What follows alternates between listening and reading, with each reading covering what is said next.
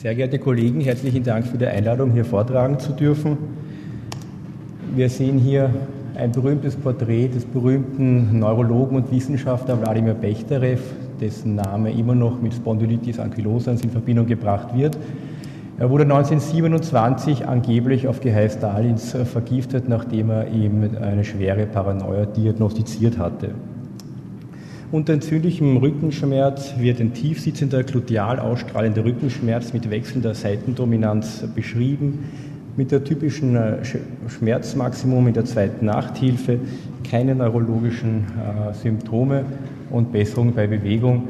Hier war vorher noch ein Bild, wo man eben die typischen Schmerzausstrahlungspunkte sieht.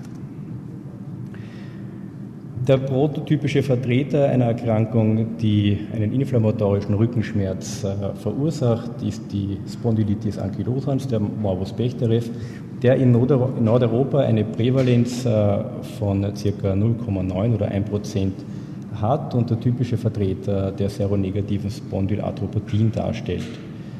In der rheumatologischen Literatur wird ca. 5% der Kreuzschmerzpatienten in den Primary Care Units angegeben. Bei diesen Patienten äh, ist HLA-B27 äh, zu 95% nachweisbar im Vergleich zur Normalbevölkerung nur ca. 6%. Und es dauert immer noch 8 bis 11 Jahre bis zur ersten definitiven Diagnosestellung. Weitere Symptome der Spondylitis ankylosans sind die periphere Arthritis, Schmerzen im Bereich von Sehnen- und Muskelansatzstellen, typischerweise die Entisitis der Achillessehne, sowie Schmerzen durch Bursitiden, Daktilitis und äh, Beteiligung der Costotransversalgelenke. Begleitende Veränderungen äh, sind die Iridozyglitis, die Lungenfibrose, Aortitis, Prostatitis und Urethritis sowie äh, weitere seltenere Veränderungen. Durch das Konzept des entzündlichen Kontinuums rheumatologischer Erkrankungen sehen wir sowohl äh, präradiografische als auch radiografische Formen oder Stadien des Spondylitis ankylosans und es obliegt allen beteiligten Disziplinen, alle Möglichkeiten zu nutzen, um die Reduktion des Zeitintervalls bis zum Therapiebeginn zu minimieren. In einer bekannten Studie unter SIPA und äh, tut mir leid, dass die Bilder hier alle heute nicht erscheinen, das ist mir nicht bekannt, ähm, ähm, wurden über 3000 niedergelassene Ärzte in der Umgebung von äh, Berlin angeschrieben, Patienten, die spezielle Kriterien erfüllen, zum rheumatologischen Expertenkonsens äh, zur Diagnostik zuzuweisen. Die Patienten sollten jünger als 45 Jahre sein, über drei Monate inflammatorischen Rückenschmerz haben und HLA bis 27 positiv sein. Zudem sollten die Patienten Zeichen der Sarkoiditis haben, sowie äh, dass im Röntgen, CT, MR oder auch nicht sichtbar war. Äh, von diesen Patienten äh, wurden dann 50 Prozent von einem rheumatologischen Expertenpanel als definitive Spondylarthropathie vom Bechterew-Typ äh, erkannt und davon wiederum die Hälfte, also immerhin fast 25 Prozent als Morbus Bechterew in der präradiografischen Phase.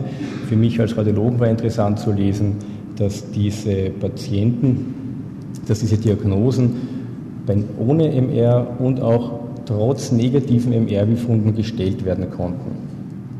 Was wir in der Radiologie sehen, ist äh, die beidseitige Sarkoilitis mit dem typischen Bild äh, nach, nach Dielmann, äh, das früher durch Erosionen, Ankylosen gekennzeichnet war.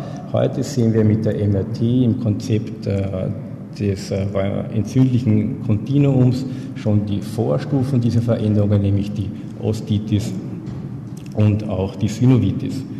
Wir sehen in der Radiologie verschiedene Entwicklungsstufen der Spondylitis anterior, beginnend bei der Romanus-Läsion, die wir im MR als vermehrte Flüssigkeitseinlagerungen an den Ansatzpunkten des Ligamentum longitudinale anterior sehen, wo es auch zu einer vermehrten Kontrastmittelaufnahme kommt.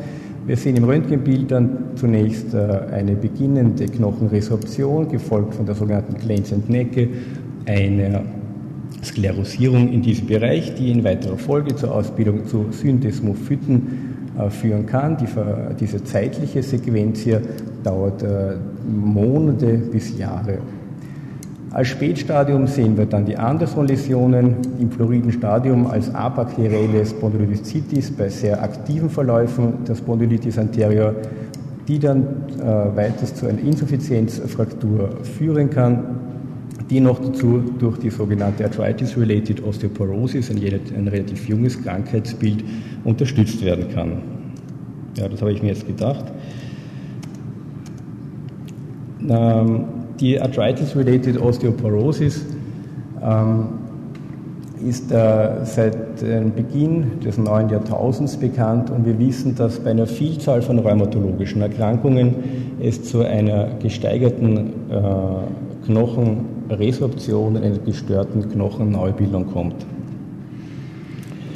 Die Basistherapie oder die Grundlage der Therapie des Morbus Bechterew äh, betrifft Bewegungstherapie und äh, zahlreiche supportive Maßnahmen. Medikamentös stehen uns die nichtsteroidalen Antirheumatika und die Tumornekrose-Faktor-Inhibitoren zur Verfügung. Es gibt hierzu ein Konsensusstatement der österreichischen Gesellschaft äh, für Rheumatologie aus dem Jahr 2003, die festhält, dass die Indikationsstellung sowie die Einstellung auf beispielsweise Infliximab durch Rheumatologen erfolgen sollte, wobei jedoch die nachfolgende Dauertherapie auch durch Nicht-Rheumatologen, insbesondere auch im niedergelassenen Bereich, erfolgen kann. Gleichlautend die äh, Empfehlungen äh, der European League against Rheumatism aus dem Jahr 2005.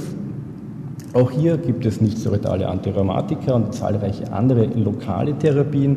Und auch hier wird äh, zu dem Schluss gekommen, dass TNF-Alpha-Inhibitoren nur nach Einholung einer Expert Opinion verschrieben werden sollen.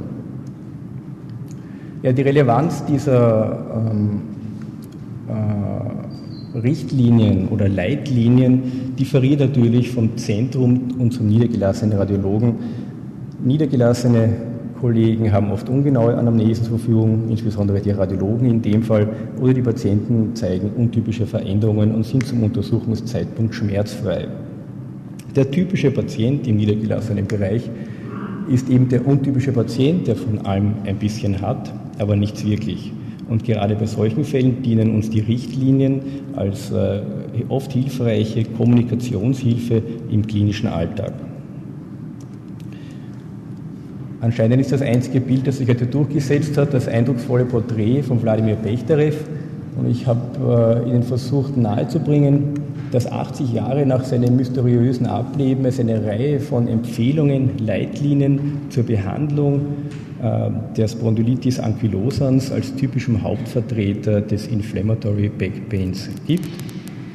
Es gibt Zuweisungsempfehlungen, Orientierungshilfen innerhalb der Radiodiagnostik, Konsensusstatements der österreichischen Gesellschaft für Rheumatologie und auch europäische Behandlungsempfehlungen. Ja, und abschließend wollte ich noch ein schönes Bild zeigen, das darlegt, wie wir alle zum Wohl unserer Patienten im selben Boot sitzen. Danke und ich muss mich noch mal entschuldigen, dass hier keine Bilder waren.